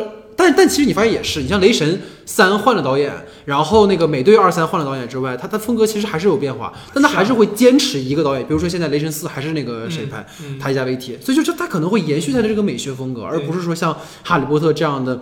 包括我觉得这次让我很不理解，就是他请回了魔法石的时候的编剧嘛，啊，他那那个一直是啊，对啊，然后又是叶慈，就是你感觉好像这个阵容就是那种原汁原味的阵容。可能跟华纳有关。对，要怪就怪华纳。就是包括其实我我我有补充一个信息是为什么那个女主不演了？嗯是好像跟当时呃罗琳陷入到那个嗯呃嗯那个那个跨性别争争端那个有关嗯嗯，他就好像有在对抵制啊之类的。抵制罗琳还是抵制罗琳，啊、然后我不有病吗？我听说就是这样啊，但就是你众说纷纭，你也不知道，反正很多人都觉得很奇怪，就是为什么他就因为外面的事，对就不参与了？我觉得你跟这个系列无关，就像很多人说你取消文化的时候，你取消罗琳，但是你罗琳对于哈利波特这个世界，你不能说对就把它给取消掉了，那你不就等于说这这个世界观就不存在了吗？哪有说把作者否定了，然后你告我这故事我还要，这不流氓吗？对，所以我其实我我个人觉得这种绝对的政治正确，或者是。绝对的让，因为现在也很敏感啊，说所谓女权这个我个人是一个女性主义者嗯。啊，然后我也是我也不算是一个政治太不正确的人吧，但是我很反感这样。其实包括在哈利波特的世界里边，我看到那么多。我觉得，在我印象里面，不是这个世界里面的人嗯，的类型的人出来的时候，嗯。我也觉得很违和。嗯，其实包括还是要说到 Woody Allen，、嗯。就是他的世界里边，你看主角永远是哎白人，是。那他就是对于我的这个世界、我的审美或者我的理念、我的习惯来讲，我就是不想让其他种类的人进入到我的世界，并不是因为我对他们有偏见，对，而是我我熟悉。对我生活当中我也会跟他们接触，所以这个这点在现在的语境里边好像是不可接受的。没错，没错，啊没错。所以就是回到那个，其实它不是可能我们的话语环境在走倒车，它在世界意义上好像都在往一个更加封闭的一个环境去去去变化更加封闭、更加偏执对的角度去看，我觉得这样这个世界变得更加无趣。对的，对的。所以这个就是有的时候我会怀念上个世纪的黄金时代的那些艺术你现在特别像《午夜巴黎》里面那个男主，你知道吗？啊，对，就是那种感觉，就是嗯包括科技的发达对我来讲可能也是一个问题，嗯。我并没有那么 OK，好，所以今天啊，我们其实很酣畅淋漓的，就跟我预期的一样哈，对整个《哈利波特》的这个系列进行了这样的一个讨论。其实让我印象很深的，跟大家最后分享一个点是，呃，我在上本科的时候，一个教我们剧作的老师，他跟我们提过这样一件事情，他说，当年他买了《死亡圣器》那本书的时候，他嗯。犹豫了大概有半个月的时间都没有打开看。啊，因为他觉得，当我打开这本书，当我翻动它，到最后合上的时候，嗯这个世界就离我远去了。嗯所以他一直在抗拒去看这本书。嗯但是当他发现自己慢慢的被剧透完了之后，啊，就是他还是会最后看了，但他就就是觉得。他合上那本书，他就真的非常的，无论可能后面几本越来越厚，或者是他就那种满足感，或者他那种即使有遗憾，但他又觉得好像这个世界在他的心里圆满了的感觉。嗯这可能是很多人对于他们来说，《哈利波特》给予他们的一些情感意义上的东西，包括可能很多孩子在小时候，因为现在独生子女在在我们那个时候，可能都是一个人长大的。然后你可能虽然没有哈利那么。呃，那么那么那么悲惨的、坎坷的的故事，但是可能我们小时候或多或少都会跟哈利经历过一样的这种，比如说孤独啊，或者一个人的时候，然后你发现就是总会有一个世界是能够让你找到一群志同道合的朋友的。对，是这个是让可能我自己啊，至少让我非常有共鸣的地方，就是魔法只是一个媒介而已，对，但是其实是它里面包含了所有所有的人。这个是可能罗琳他对于哈利波特的世界，包括对于我们的这个所处的世界的最好的一个礼物吧。但是恰恰就是最后说一句很破坏氛围的话，讽刺的就是一个。似似乎想要创造一个乌托邦的没有任何界限的人，恰恰在这个时代被取消文化给成为一个抵制的人。对，就是这个就可能又是另一个话题了哈，所以说也希望如果之后有机会哈，我们可以就这个话题再好好的聊一聊。我也可以再再说最后一句是吧你？说呃，那个来世火车票不是啊什么？哦，对，然后就是对我来讲，这个系列嘛，就是我还是像刚才说的，会继续看下去的，嗯因为它对我来讲意义是非凡的。是包括老戴，如果你去我家的话，我家里面还挂着一个九又四分之三站台的一个大旗，哦对就是你为啥这个没把那个旗子围在身上？当时 就是这个世界对我来讲还是还是很重要的，因为它陪我度过了从小到大的时光，它塑造了我一定的价值观念，它给我提供一个永远的心灵的港湾，让我相信世界上有那样的世界存在。嗯，它教会了我很多现实生活中或者我的兄长、我的父母、老师并没有教会我的道理。是对，所以那个世界是如此美好，所以嗯我才会每次回到母校的时候才会如此的开心。你等会儿，你怎么就回到母校？霍格沃兹就是我母校。哦行行行，但是是，但是我还是希望罗琳阿姨能学一学我们的金庸，是时候就封笔，好好整理一下自己的作 思品，是吧？对，把他们统一起来，塑造成一个像《指环王》、像金庸的武侠世界那样一个完整统一的世界。相对完美的世界观，嗯嗯这才是留给将来世界最好的财富。对，好，那这就是我们整个哈对于这个《神奇动物在哪里三：邓布利多之谜》的讨论。然后大家今天也听到了哈，这个也是泽雷格老师特别激动的一期节目，毕竟是聊自己最喜欢的一个系列哈，所以也是希望之后泽雷老师也可以多多参与我们的节目。那感谢大家的收听，感谢大家的时间，我们下期节目见，拜拜。拜拜。